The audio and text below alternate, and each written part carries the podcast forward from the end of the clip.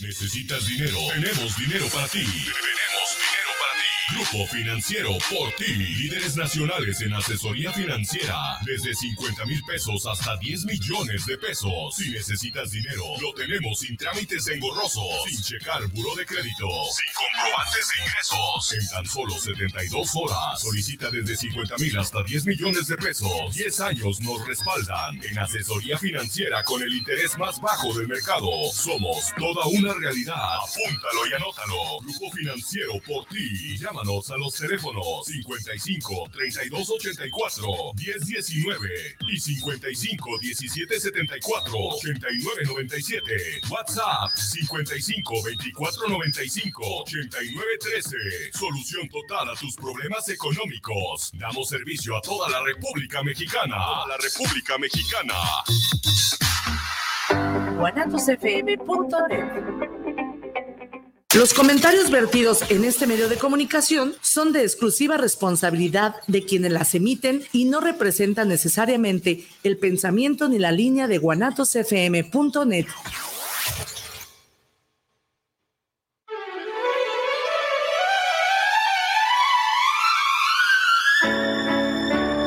Mis queridos amigos, sean ustedes bienvenidos a Semblanzas con su amiga Betty Altamirano.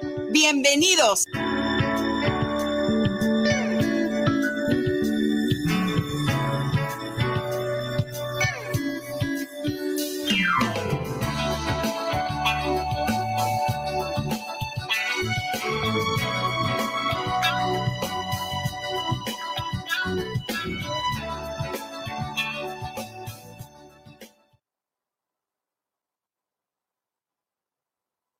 Buenas noches tengan todos y cada uno de ustedes, mis queridos amigos. Como siempre, dándoles la más cordial bienvenida a este espacio para dejar tu huella, semblanzas, como todos los miércoles a las 8 de la noche. Y pues ya saben ustedes que para mí es un placer saludarles y pues agradecerles que los acompañen porque día con día eh, sigue creciendo el número de seguidores de semblanzas y yo les agradezco muchísimo su preferencia. Estamos en estos momentos en, aquí en la cabina, en vivo, de Guanatos, líder mundial en radio y televisión por Internet, además de todas las redes sociales que Guanatos eh, maneja, que ustedes ya las conocen, eh, YouTube, Spotify, por supuesto nuestros amigos de Budocán, allá en Veracruz, radio y televisión, que también comparte siempre la misma programación. De las redes sociales, en lo personal, las de Chuy, donde pueden ustedes seguir el programa.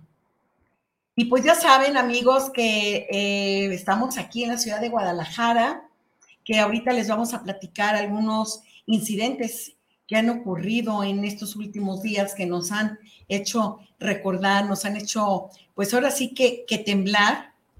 Eh, y vamos a, a platicar de varios temas con nuestro invitado del día de hoy, el comandante Luis Manuel Hurtado. Bienvenido, muchas gracias por acompañarnos, un placer tenerlo aquí y ahora en Semblanzas. Muchísimas gracias por la invitación y aquí estamos a sus órdenes. Muchas gracias, en verdad muy agradecida porque sabemos que su tiempo es muy valioso, que ahorita tienen que estar ustedes en algunos, pues no sé, proyectos o, o planes de prevención eh, de estudios, de investigación, de área científica, y yo le agradezco mucho su valioso tiempo de compartirlo con nosotros. En verdad, un gusto. Gracias.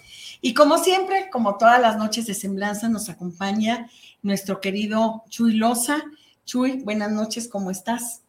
Muy bien, buenas noches, muchas gracias por la invitación.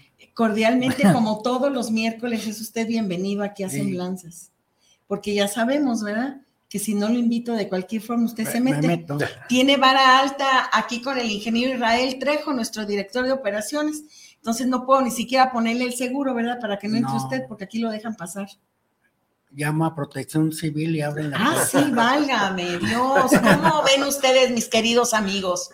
Por favor, eh, sí, les voy a agradecer que nos hagan llegar todos sus comentarios eh, que nos hagan llegar preguntas, dudas, todo lo que tengan respecto al tema del día de hoy.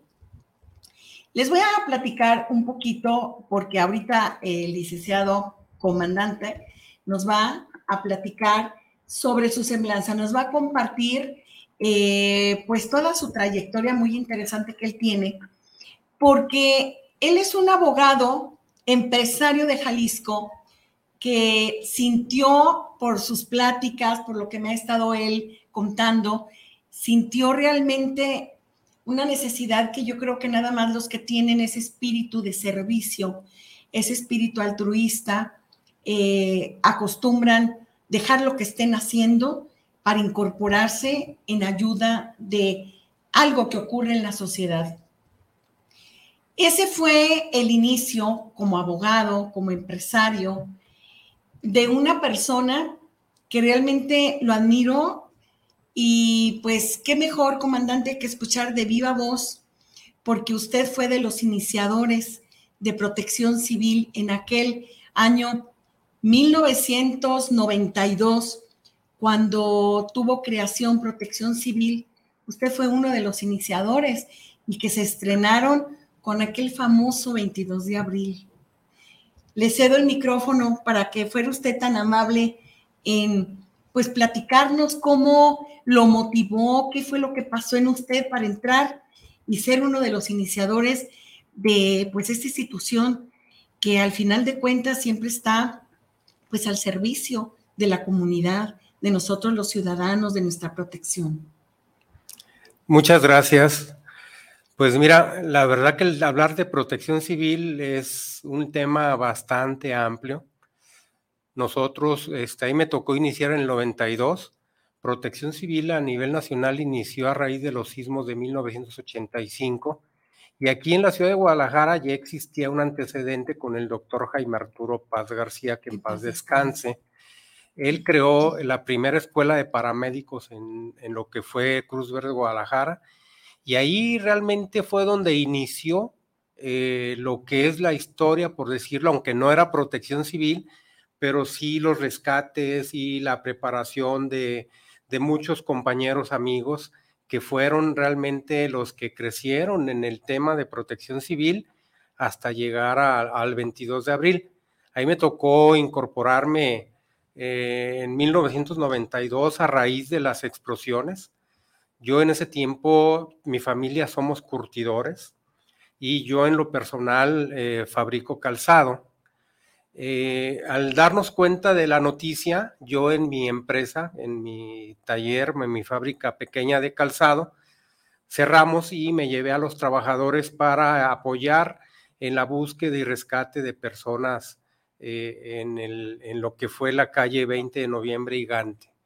Impresionante, la verdad, yo recuerdo cuando íbamos en el carro cómo la gente corría por la calle, por ejército, en contra y nosotros íbamos a, ahora sí que donde estaba realmente el problema. Nos tocó sacar, rescatar a algunas personas en coordinación con otras, otros vecinos, otras dependencias. Fue algo impresionante que queda uno marcado de por vida con todo lo que uno vivió. Totalmente, comandante. Fíjese que nosotros tenemos una amiga eh, que ella fue una de las víctimas del 22 de abril. Ella venía en un autobús, fue de las únicas sobrevivientes eh, que hoy puede contarlo. Y cada mes de abril la invitamos porque también ellos traen una lucha en cuanto a muchas peticiones que han hecho y que han ido consiguiendo poco a poco a raíz del tiempo y ella nos acompaña, Sonia Solórzano, a la cual le mando un cariñoso abrazo. Y fue una cosa tremenda que uno lo podrá platicar, pero no, no lo vivimos como en un momento dado lo vivió usted como voluntario, llevándose a sus empleados, cerrando hasta su fábrica para ir a apoyar. Sí, claro, digo, es un sentimiento eh, que uno tiene de el poder ayudar a las personas más necesitadas. En este caso fue una desgracia, las explosiones del 22 de abril, donde pues eh, apoyamos lo más que pudimos y a partir de ahí inició mi carrera como en el medio de lo que es la protección civil. Me incorporé a un grupo voluntario, base control de emergencias, este, de ahí empezamos a trabajar, a capacitarnos, a capacitar personas y salíamos a patrullar en los fines de semana, sobre todo en carros particulares, ambulancias particulares, con el equipo necesario para poder atender una, un choque, alguna una situación de riesgo que se pudiera presentar. Y bueno, fue una época muy importante, muy interesante en mi vida, donde inclusive una de mis hijas, la más grande, estaba pequeña, cinco o seis años, y andábamos en el carro, llegábamos a, a, los choques, ¿no? Y ella me veía cuando nos bajábamos y atendíamos, y pues ella en el, en el carro nada más viendo, ¿no? Es algo importante, una huella que, que queda también en la familia, ¿no? El, el, poder ayudar a las personas. Después de todo este tiempo, eh, ya en el 2004, ya inició una época ya profesional en la que me incorporé a protección civil de, y bomberos de Zapopan, cuando pues realmente no había mucho equipamiento, no había mucho recurso, pero sí un grupo de, compañeros con todas las ganas de servir, donde si íbamos a un rescate, a veces hasta con las uñas, eh, rascábamos para para poder rescatar a las personas. Comprábamos nuestros propios uniformes, eh, nos, eh, pantalón, camisola. Este, y bueno, fue un proceso muy complicado ahí, donde fue cambiando poco a poco ya la, la vida de, o el tema de protección civil en el tema de Zapopan. Desgraciadamente en el 2004, en julio del 2004, a raíz de una fuerte lluvia en la zona de Nestipac, Tesistán, se eh, abrieron, se abrió unas grietas, son fallas geológicas, eh, donde el agua se iba eh, a esa grieta, donde pudimos escuchar, donde había vacas, inclusive que se habían caído perros, pero no veíamos y no se podía saber cuál era la, la, dimensión de lo que estábamos viviendo, porque eso fue en la madrugada. Era una grieta muy grande. Sí, de era una dimensión grande. La grieta más grande era de 800 metros y la parte más amplia era de 5 o 6 metros de anchura. La profundidad no la sabíamos. Eso fue durante la noche. Sí, estuvimos ahí trabajando toda la noche, este, parte del otro día, y desgraciadamente ya en la tarde digo, nos apoyó el ejército, se circuló la zona como zona de riesgo, no se permitía el acceso a ninguna persona, se evacuó a todas las personas del lugar, y desgraciadamente ese día, si mal no recuerdo, fue un martes, eh, mis compañeros que se habían quedado al pendiente, eh, Luis Enrique Romero y eh, Cuco, José Refugio Velázquez, eh, entraron acompañando a, otra, a unos reporteros para que vieran. Y desgraciadamente, este, estando a unos 8 metros de distancia de la, de la fractura geológica, se abrió el piso y a, a Cuco se lo tragó la tierra literalmente. Mi compañero Enrique Romero alcanzó a, a medio sostenerse y fue como él pudo salvar la vida. Qué, qué fuerte, qué tremendo que Sí. su compañero y más de esa manera, porque arriesgan su vida, pero imagínense, llevan a unos reporteros, se abren la tierra y literal lo absorbe. Sí, así y es. recuperaron el cuerpo. El cuerpo se recuperó el domingo siguiente a las 9 de la noche aproximadamente, a una profundidad aproximada de 13 metros de profundidad y una distancia de 6 metros donde había caído. Lo que pasa que es una parte, eh, abajo estaba hueco, entonces se fue deslavando, cuando se pararon, cayeron, el primero que fue Cuco le gritó a mi compañero y Cuco cayó y encima le cayó toda la tierra y lo arrejoló hacia un rincón, lo, se lo llevó, por eso no se localizó en el, en el punto donde había caído. Se hizo un trabajo extraordinario por muchas dependencias. Digo, no quiero decir nombres porque puedo omitir, pero Entiendo. inclusive a nivel internacional, fue, esto fue una nota a nivel internacional. Sí, fue un, un desastre natural muy fuerte. Sí, Dejó este, mucha huella. sí, este, y más sobre todo con lo- todos los compañeros ahí en Protección Civil, porque Cuco era una persona entregada a, a lo que era el trabajo preventivo, este, sin necesidad de trabajar. Lo hacía por gusto también. Y pues bueno, ahí él, él falleció. Eh, nos apoyaron mucho en ese tiempo el que era el presidente de la Comisión de Protección Civil de la Cámara de Diputados, eh, Gonzalo Moreno Arevalo, donde personalmente este, él llegó, él llegó y, nos preguntó qué ocupábamos y se le dijo que ocupábamos un radar que solamente lo tenían en Estados Unidos, en San Diego, la Marina de Estados Unidos. Él en ese momento habló con el presidente del, de lo que es este, el Congreso y solicitaron el apoyo y efectivamente llegó el, radar de, desde Estados Unidos. Este, y bueno, no sirvió de mucho, pero sí fue un gran apoyo el que tuvimos. Desgraciadamente el domingo siguiente localizamos el cuerpo de nuestro compañero y pues lo llevamos en el corazón. Y claro, y, y la luz eterna para él y para todos eh, los compañeros y las víctimas de cada uno de estos desastres que desgraciadamente pues no depende de nosotros los humanos el de poderlos detener. Em, yo creo que esto ha dejado en usted una fuerte huella, eh, un, un, impacto como un tatuaje que debe de llevar en su mente y en su corazón.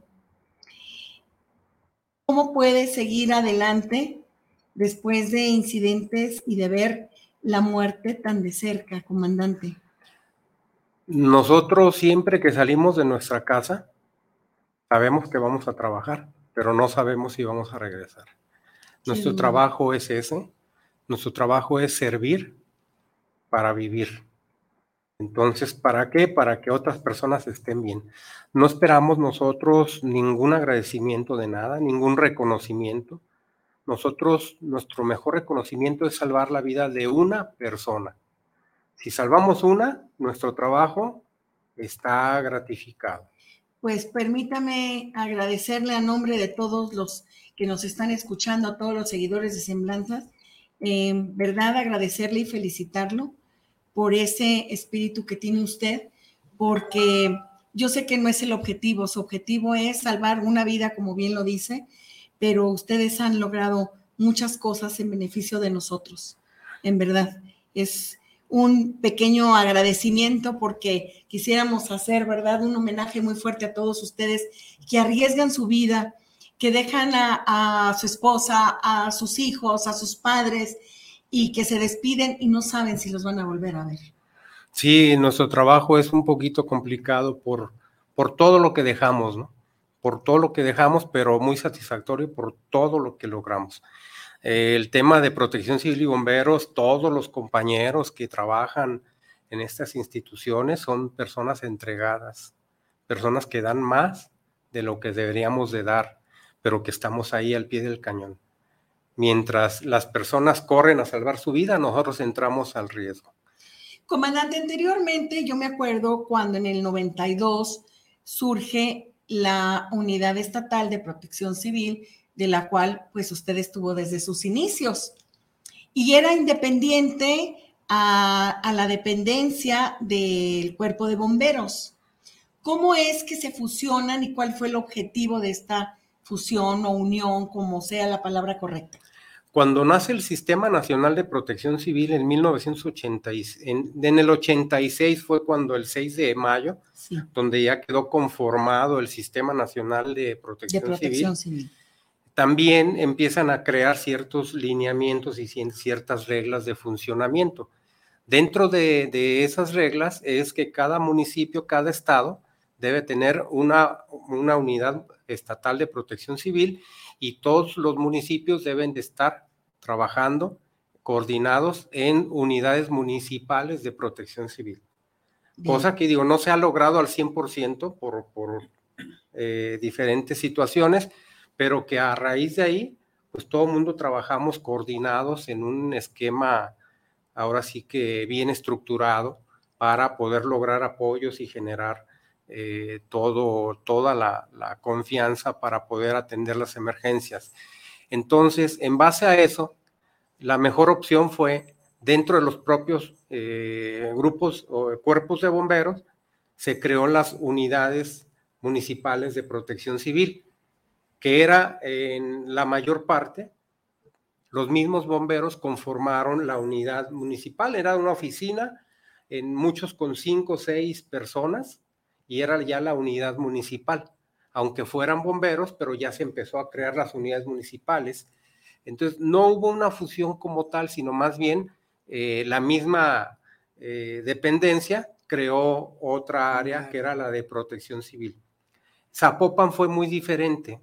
A nivel eh, Jalisco fue algo, Zapopan fue el tema que donde la unidad municipal creció separada del cuerpo de bomberos, que más adelante después ya se unieron y, a la fecha se sigue trabajando como Coordinación Municipal de Protección Civil y Bomberos. Los bomberos es, yo le he llamado así como el área operativa de protección civil del sistema municipal, porque son los que reaccionan, los que van, atienden incendios, choques, prensados, fugas, derrames y protección civil es el área técnica. Ahora se le llama gestión integral de riesgos a lo que es protección civil. ¿Por qué? Porque es donde se capacita, donde se atiende y se va a las empresas a decirles cuáles son los riesgos. Eh, es donde se hace la gestión de riesgos, se, se localiza el problema y se le da el seguimiento para que el empresario, en este caso, eh, haga lo necesario para mitigar el riesgo que pudiera tener su empresa. Digo, hablando de empresas, pero hablando en el territorio, pues la gestión integral de riesgos es muy amplia. Podemos decir que ah, mucha gente habla y decimos los desastres naturales. No existen los desastres naturales. Son fenómenos, Son fenómenos naturales. Muchos dicen, ah, es que es un desastre natural. Las inundaciones son un desastre natural. No es un desastre es un fenómeno, natural. Es lo correcto. Es el fenómeno hidrometeorológico que es la lluvia y el desastre es porque hay la mano del hombre en el medio ambiente eh, donde no deben de estar casas en zonas de riesgo. O sea que ahí somos los humanos el desastre. Sí, exactamente. Entonces ya se evita el decir desastre natural. Ya no fue la naturaleza nada más. Si la naturaleza llueve en, e, en el cerro, allá se queda y no pasa nada. Pero cuando hay una infraestructura habitacional, este, en una zona conurbada y, está, y llega la lluvia y se inundan las casas, deja de ser un desastre natural. Es Fenómeno natural entonces sería lo correcto para definir. Sí, hay fenómenos antropogénicos, como son los químicos, por ejemplo, o incluso se pudiera mencionar eh, las inundaciones, entre otras tantas. ¿Qué quiere decir? Es donde influye la mano del hombre. Es un fenómeno químico es antropogénico, ¿por qué? Porque influye la mano del hombre. Entonces, sí, este, hemos estado en ese proceso de, hemos estado, por ejemplo, a mí me ha tocado, yo estoy estudiando en, el, en la Escuela Nacional de Protección Civil varios temas diplomados, eh, tengo el técnico en gestión integral de riesgos, donde nos han hecho hincapié en ese tema. No son desastres naturales. Son fenómenos Son fenómenos naturales y el desastre pues ocurre, ocurre ¿por qué? el riesgo. Por las circunstancias sí, originadas por el hombre. Sí, hay un riesgo. Y ese riesgo existe una amenaza y existe una vulnerabilidad. Que eso te va a generar que en base a esa amenaza y esa vulnerabilidad, si no hay vulnerabilidad, o sea, si no hay población, no hay afectación. Entonces está la amenaza, no hay riesgo. ¿La amenaza cuál es? Las lluvias torrenciales. Entonces, es un tema que, se está tratando de cambiar la, idea para que las personas lo ubiquen de otra manera. No, y qué importante es el que ustedes nos concienticen acerca de la cultura de la protección civil. Eh, por ejemplo, eh, yo creo que es muy importante la prevención. Como bien dice usted, vamos evitando desastres. Sí, efectivamente. Entonces yo creo que podemos hacer mucho porque tenemos un sentido común y ese no nos falla. Y aún así corren muchos riesgos. Entonces creo que es muy importante el tener esa cultura. Sí, en la sociedad desgraciadamente nos falta mucho la cultura de la autoprotección. Totalmente. Eh, digo, un caso, lo ocurrido el día lunes, donde se hicieron simulacros. qué pasó en muchos simulacros. Yo he hablado con compañeros este, y me han dicho es que las personas no lo entienden y van con el celular caminando y van platicando, no le toman el interés que debe ser a un simulacro. Fíjese que yo me acuerdo, eh, yo vengo de hotelería y en hotelería a mí me encantaba estar dentro de las brigadas porque yo inicié en hotelería como directora de comunicaciones y así fui con los años subiendo hasta terminar como directora de siete hoteles, que he sido, orgullosamente lo digo, sin ningún tipo de presunción ni de soberbia, pero he tenido el gusto de ser la primera mujer en América Latina directora de siete hoteles. Eh, y la verdad, para mí fue una experiencia muy grata porque siempre me gustaba formar parte de las brigadas. Y ahí tengo muy presente, no corras, no grites, no empujes. Pero yo también estuve viendo videos acerca de los simulacros, que los hicieron en muchos lugares, los hicieron en empresas, los hicieron en, colegios, etcétera. Y efectivamente creo que lo, lo tomaron sin seriedad, lo tomaron, realmente yo creo que ahí lo menos que, era, era, em, pues, ¿qué le podría decir? Sí vi varios videos en los cuales van las personas hasta con un paso aflojerado, como diciendo, ay, estos simulacros. Y realmente los simulacros, por supuesto, que sí nos concientizan y adquirimos cultura de la prevención. Claro. Pero sí, desgraciadamente estoy totalmente de acuerdo con usted. No se toma con la seriedad que se debería de tomar este tema. Antes de, proseguir, si está usted de acuerdo, me gustaría leer algunos mensajes que ya estoy aquí escuchando que nos está haciendo favor de pasarnos el ingeniero Israel. Y ahorita vamos a empezar a dar lectura.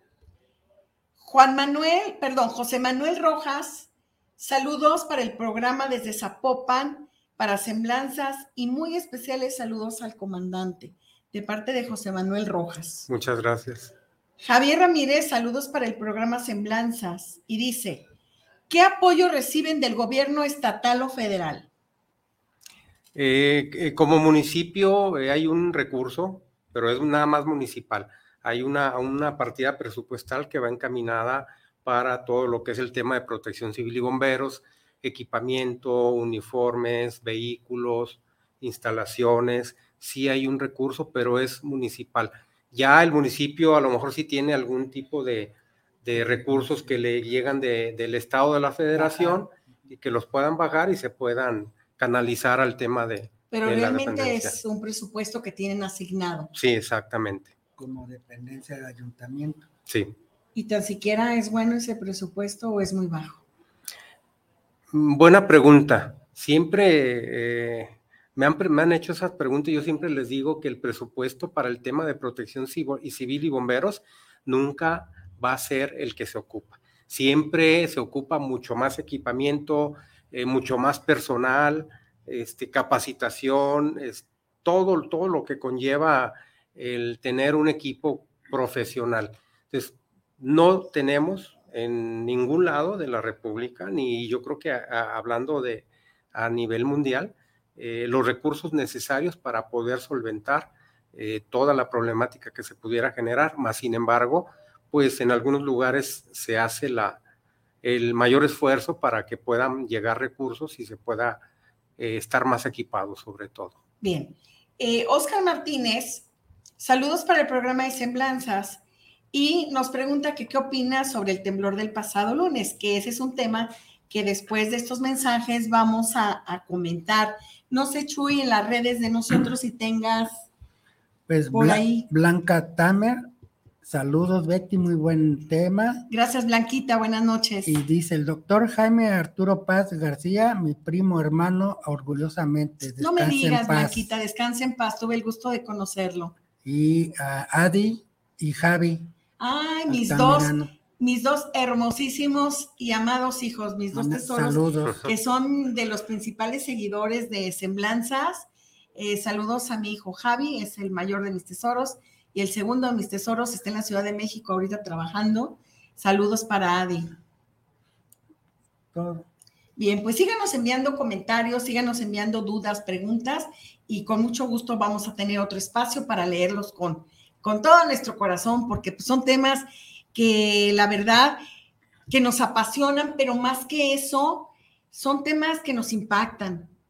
Eh, son temas muy fuertes porque son reales, o sea, aquí no hay nada ficticio. Lo que viven ustedes o lo que vivimos en algún fenómeno natural, la verdad, esas consecuencias nos dejan huella y nos dejan marca. Tan es así que el 19 de septiembre de 1985 tuvimos ese tremendo terremoto en la Ciudad de México que la verdad nos impactó como mexicanos entre muchos otros siniestros que han ocurrido. Sí. Pero ese fue uno de los más grandes que a nivel de, de mi conciencia personal me ha llegado muy fuerte porque sí tuve varias personas conocidas que se quedaron prácticamente sin casa. Y eso fue lo de menos. Perder su casa, perder su negocio, fue lo de menos porque lograron vivir. Pero ¿cuántas personas no quedaron atrapadas? ¿Cuántas personas no fallecieron? Fue un golpe muy duro para los mexicanos que nos ha dejado esa huella, al igual que muchos de los siniestros que usted nos ha estado platicando. Eh, pasa el tiempo y tenemos en el año 2017 también ese día que se llevaron a cabo simulacros al respecto y hubo otro temblor.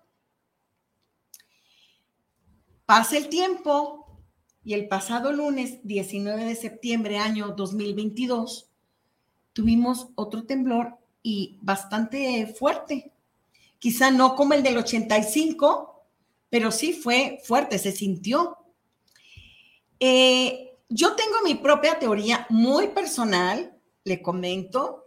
Yo no soy tanto de, área científica, aunque me gusta avalar todo mi lado holístico, pero me gusta avalarlo con el lado científico, para llegar a un término medio y tener una opinión eh, respecto al tema, ¿no? Entonces yo tengo mi propia teoría al respecto, en cuestión energética, en cuestión metafísica, pero realmente me falta Em, pues el apoyo que usted nos va a brindar, porque usted nos va a hablar científicamente qué es lo que pasa con ese 19 de septiembre, qué es lo que ocurre, comandante. Mira, eh, México, como muchos países, está situado en lo que es, eh, le llamamos el cinturón de fuego, que viene desde Sudamérica hasta Estados Unidos, donde están los principales, digo, es donde se ubican los, los volcanes y aparte eh, tenemos una zona altamente sísmica. En esta zona altamente sísmica, si nos damos cuenta, los, los sismos se generan, la mayor parte, el 99%, es Guerrero, Michoacán, Colima y Jalisco. Son las zonas volcánicas y que afecta a la, zona. Lógicamente, los principales han estado en Guerrero y en Michoacán. Tiembla en Guerrero y eh, pega en la Ciudad de México. En 1985 el sismo fue de 8.1 grados, que fue este, un temblor, fue un terremoto devastador. Devastador, ¿por qué? Porque aparte de que la Ciudad de México en gran parte es una ciudad vieja, casas viejas, edificios viejos. Eh, eso fue lo que provocó también que hubiera tanto edificio y casas este, que se hayan eh, caído. Desgraciadamente no hay una, un conteo real de cuántas personas fallecieron. En 2017 eh, también el sismo este, fue de 7.1 y tuvo muchas afectaciones. Ahí me tocó estar en la ciudad de Puebla, eh, viajar con varios compañeros a la ciudad de Puebla a apoyar y atender este, ciertos, eh, el secretario general de gobierno nos, este, pidió el apoyo para poder dictaminar eh, fincas, eh, edificios que estaban con cierto riesgo y que se les determinara si se podían habitar o no. Estuvimos muy cerca del, volcán también, también determinando el riesgo de edificaciones. Y ahora el del lunes 19, muy complicado porque 19 de septiembre es el Día Nacional de Protección Civil. A partir del 85, este, los sismos ya después se institucionó como el Día Nacional de Protección Civil. ¿Por qué los sismos? Diario tiembla. Diario, diario. Eh, si nosotros nos metemos y checamos el sismológico nacional, nos vamos a dar cuenta de la cantidad de microsismos que hay diario, de 2, de 3, de 4 grados, eh, que no son susceptibles para muchos. Entonces, no es que tiemble cada determinado tiempo, no, diario tiembla. Aquí lo raro es la fecha. ¿Por qué esta fecha? Ya tres sismos de gran magnitud en esta fecha. En donde converge en los estados de Guerrero, Michoacán, Colima y Jalisco, existen unas placas tectónicas. Entonces, esas placas, pues se supone que deben de estar así, ¿no? Converge la de Cocos, la norteamericana, la de Norteamérica y la del Pacífico. Hay movimientos, puede ser por la extracción de, de gas, de petróleo, de infinidad de, de cosas, o puede ser por la propia naturaleza, donde una de las placas tiende a meterse abajo de la otra, subducción. Cuando pasa eso es cuando se, generan los sismos. Mientras más fuerte sea ese movimiento y la placa se meta, pues hace que toda la, Tierra se mueva. Hay dos tipos de, sismos, que es el trepidatorio y el oscilatorio. Y el oscilatorio. Los, los sismos este, más graves o de mayor peligro es cuando es oscilatorio y trepidatorio al mismo tiempo. Es de los dos. Que entre los este último debe de ser así, el del 85 fue también así. Sí, este último empezó trepidatorio y después fue oscilatorio. Eh, así yo lo sentí, ¿eh? Así yo lo sentí. Pero qué fuerte. Y fue muy fuerte. Sí, fue muy fuerte, yo lo sentí, claro que sí. Y fue de 7.7 grados en la escala de Richter. ¿Qué pasó? Digo, muchas gentes no lo toman en serio. Muchos acababan de terminar su simulacro donde fueron displicentes, donde no le mostraron mucho interés, pero que a la hora, eh, yo, un, compañero, un amigo mío me comentó, dice, acabamos de terminar y vamos a tener la plática de retroalimentación cuando empieza a temblar. Y ahora sí les dije, no les avisé, pero ahora viene el examen órale, a ver cómo van a actuar ahorita, que es de, de veras. Este es el examen, esto es real.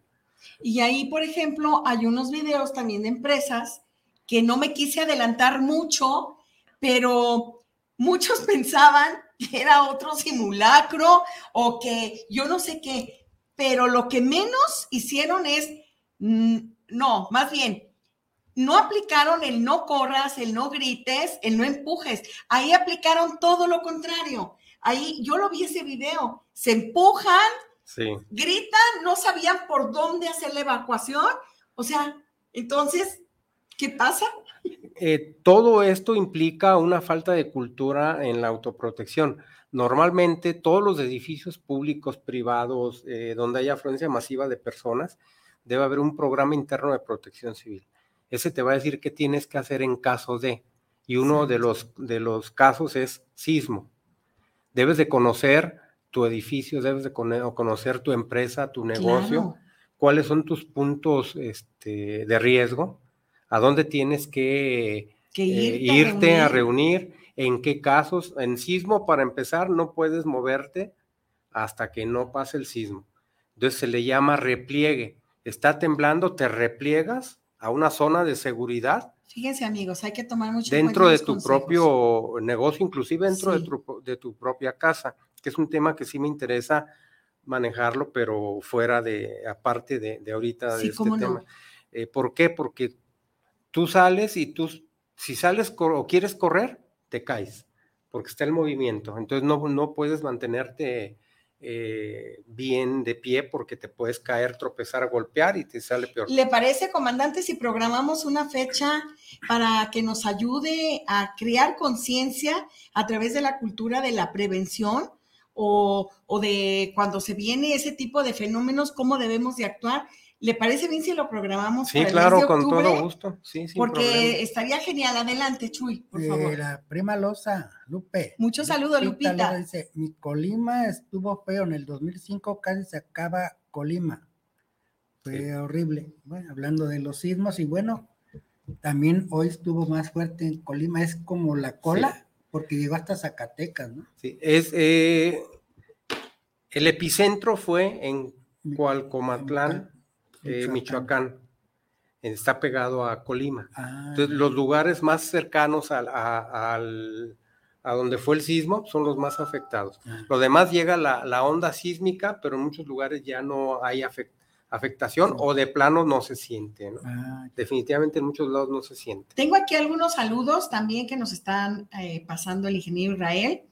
Carolina Vélez, saludos para el programa felicita por este programa tan especial y muchos saludos al comandante. Luis Eduardo Ramírez, saludos para el programa de Semblanzas. Y bueno, nos envía un gran saludo. Qué, qué gusto me da recibir sus saludos. Em, nos falta que nos digan de dónde nos están hablando, porque gente que se conecta en otros países eh, siempre nos están siguiendo. Y eso es algo que la verdad me gusta mucho hacer mención por la diferencia de horarios, pues agradecerles más que nada la preferencia. Fíjese, comandante, que son temas tan interesantes, tan importantes, eh, que sí, definitivamente eh, uno de los objetivos de mi programa, el programa de ustedes, Semblanzas, es crear conciencia a través de semblanzas de vida, crear realmente conciencia en todos los aspectos que tenemos los riesgos o que tenemos situaciones que debemos de aprender mucho de ustedes que son los expertos en esta área.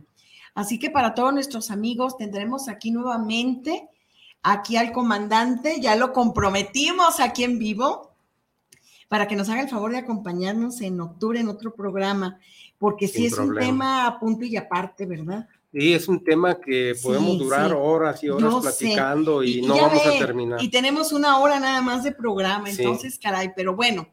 Chuy, ¿algún comentario? Bueno, una en relación a su semblanza, pues de tener una vocación familiar, que es el de oficio del de, taller de zapatería, pues se enfocó más hacia una vocación natura de él, eh, de, una acción donde él de manera voluntaria actúa y después se prepara y a eso se, dedica.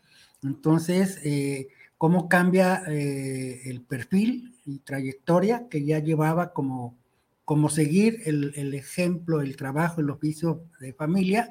Lo, le da otro giro, claro, también como abogado, pero se va centrando en ella. Y, bueno, no sé si las preguntas es de, en protección civil, se eh, toman más bien las inmobiliarias, constructoras, toman en cuenta protección civil para que haya un diseño urbanístico en los fraccionamientos, en los hogares, para tener puntos de, de eh, evacuar en algún desastre. Mira, cualquier eh, edificación que se piense levantar en, en, algunos municipios ya depende del visto bueno de protección civil. ¿Por qué? Porque hay que hacer estudios eh, de riesgo, hay que, eh, se solicitan estudios geológicos, mecánicas de suelo, para saber dónde estás construyendo. Zapopan es el municipio más rico de zona metropolitana y a nivel nacional el segundo, tengo entendido hay colonias muy importantes, muy interesantes y de mucho dinero, donde son rellenos sanitarios, donde cuando los construyeron, eh, por decir algo, la sala se sumió sí. en una colonia de las más ricas. En Colinas de San Javier, y lo voy a tener que nombrar porque yo viví un incidente así. Colinas de San Javier, Puerta de Hierro, Puerta Claro, de hierro. claro. todo eso, este, son carísimos los terrenos y son rellenos sanitarios. O sea, los rellenaban porque ahí son muchas, este, Muchas eh, barrancas, barrancas y subidas, todo. bajadas. Exactamente. sí. Entonces sí se solicita y sí se pide. Cuando se va a hacer un edificio se tiene que hacer todos los estudios. Protección Civil hace la revisión por parte de ingenieros, donde revisan que efectivamente cumplan con todo para poder autorizar. Y no nada más el lugar donde van a construir, sino el tipo de construcción, porque debe de cumplir con ciertos parámetros y eh, cumplir con la normatividad vigente en el tema de medidas de seguridad. Eh, se ocupa red fija contra incendios y todo, señalización, todo ese tema, ¿no? Digo, un tema interesante, Sí. la, una casa habitación. Yo quisiera preguntarles, ¿quién tiene un extintor en su casa? No, Pues increíblemente, yo. sí, ¿verdad? Yo tengo Bueno, mi sí. extintor. Pero sí, sí lo tengo. ¿Y desde cuánto, cuántos años tiene con el extintor? Tengo muchos años, pero tengo Ah. la precaución de cada seis meses me lo revisan. Ah. No sé si sea el tiempo correcto, pero cada seis meses me lo verifican y me lo checan. Habrá que ver si es de polvo químico o es de CO2. Ahí sí, no les sé decir. Si Es tiene un manómetro, extintor- es un extintor pequeño de este tamaño que siempre lo tengo en la recámara de su casa. Eh, siempre lo tengo Ah, sí. ahí, sí, Sí. siempre. muchos, Porque a mí los eh, incendios me dan mucho la miedo. mayor parte de las personas no tienen extintor en su No, casa. Estoy de acuerdo. Hay un plan familiar de protección civil. Hay un plan familiar. Claro, Sí, tener claro. la lámpara, tener su, eh, ¿cómo se llama? Botiquín, su, ajá, es todo. botiquín, lámpara, documentos, tenerlo todo en un lugar Mm. especial. Sí, una Por bolsa. eso crié mi, mi cajón, que siempre les digo, que todo eso está en el cajón de tal cómoda, en el cajón número uno. Sí, Sí. eh, la verdad yo sí aprendí en hotelería, quizá no estoy actualizada eh, de muchos temas, ¿no?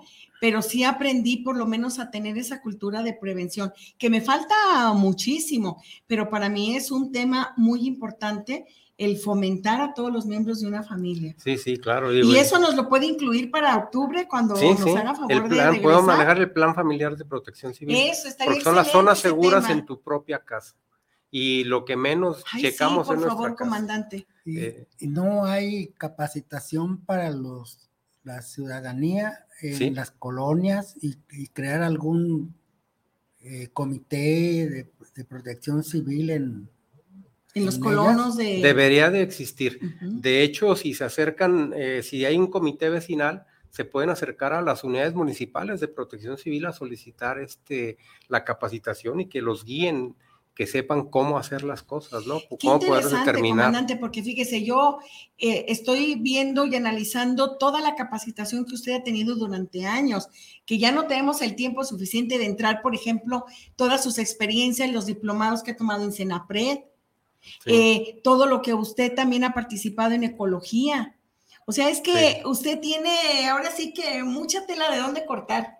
sí. En Sí. verdad, y son temas tan interesantes que yo sé que todos ustedes, mis queridos amigos, están muy atentos porque en verdad tenemos que tener esta prevención en nuestro hogar.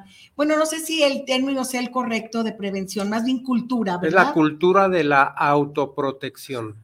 Cultura de la autoprotección. Es Sí. en la Universidad de Guadalajara, en este pasado 19, este, gracias a que cada año hacemos este simulacro, este, sí, cuando sentimos el, el sismo, y hace como dos años, ¿verdad? Pasó algo similar En el 17. en el 17, ¿verdad? El 17. Eh, Sí. Cinco este, años.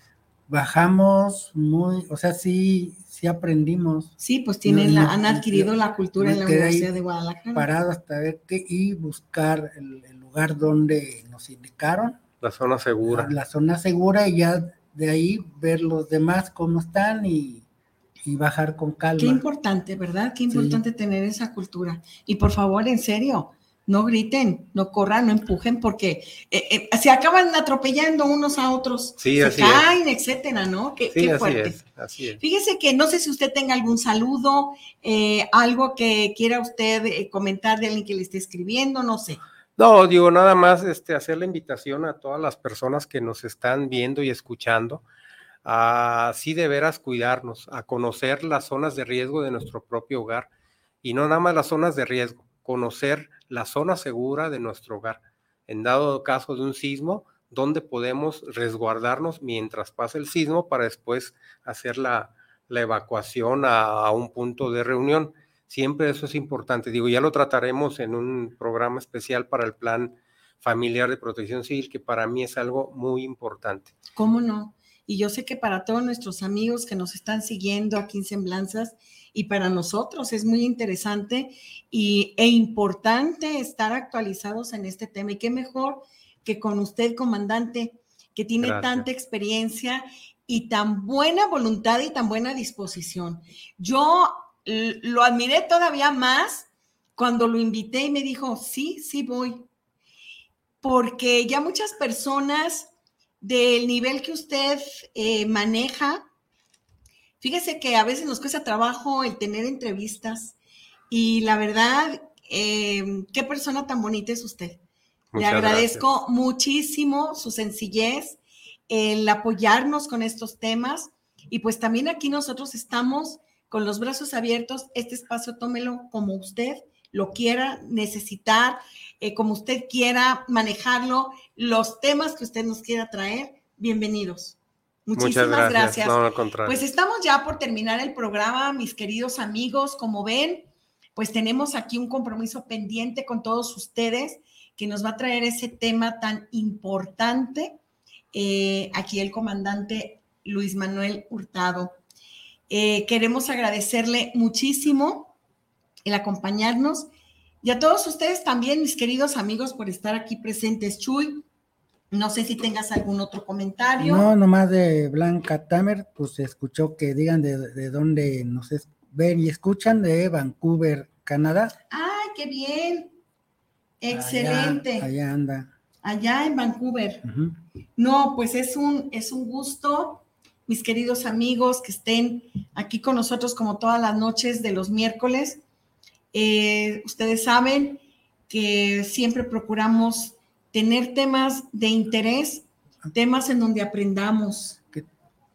La pregunta sería, alguien que se quiera incorporar a protección civil tiene que tener una preparación, una escuela inscribirse y son áreas de primeros auxilios, la operativo de bomberos y...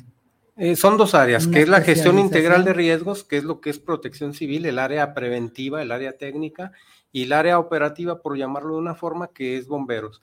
Debe haber una capacitación previa, digo, normalmente pueden ser ahorita ya paramédicos, eh, ya se está pidiendo, digo, hay carreras ya para los temas de protección civil, hay diplomados, hay una licenciatura en protección civil, hay este, maestrías en protección civil. Sí, ¿verdad? Y ya, pues lógicamente, ya con una preparación de ese nivel, pues las puertas se abren más pronto, ¿no? ¿Cómo no?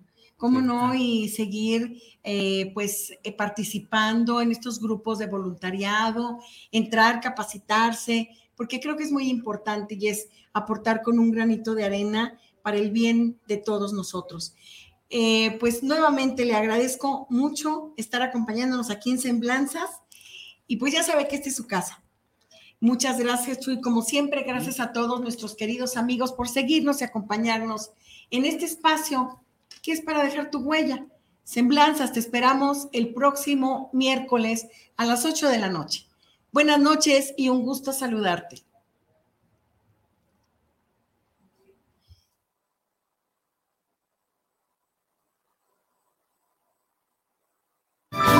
Mis queridos amigos, les agradezco mucho su presencia aquí y ahora en Semblanzas con su amiga Betty Altamirano. Los esperamos el próximo miércoles a las 10 de la noche por guanatosfm.net.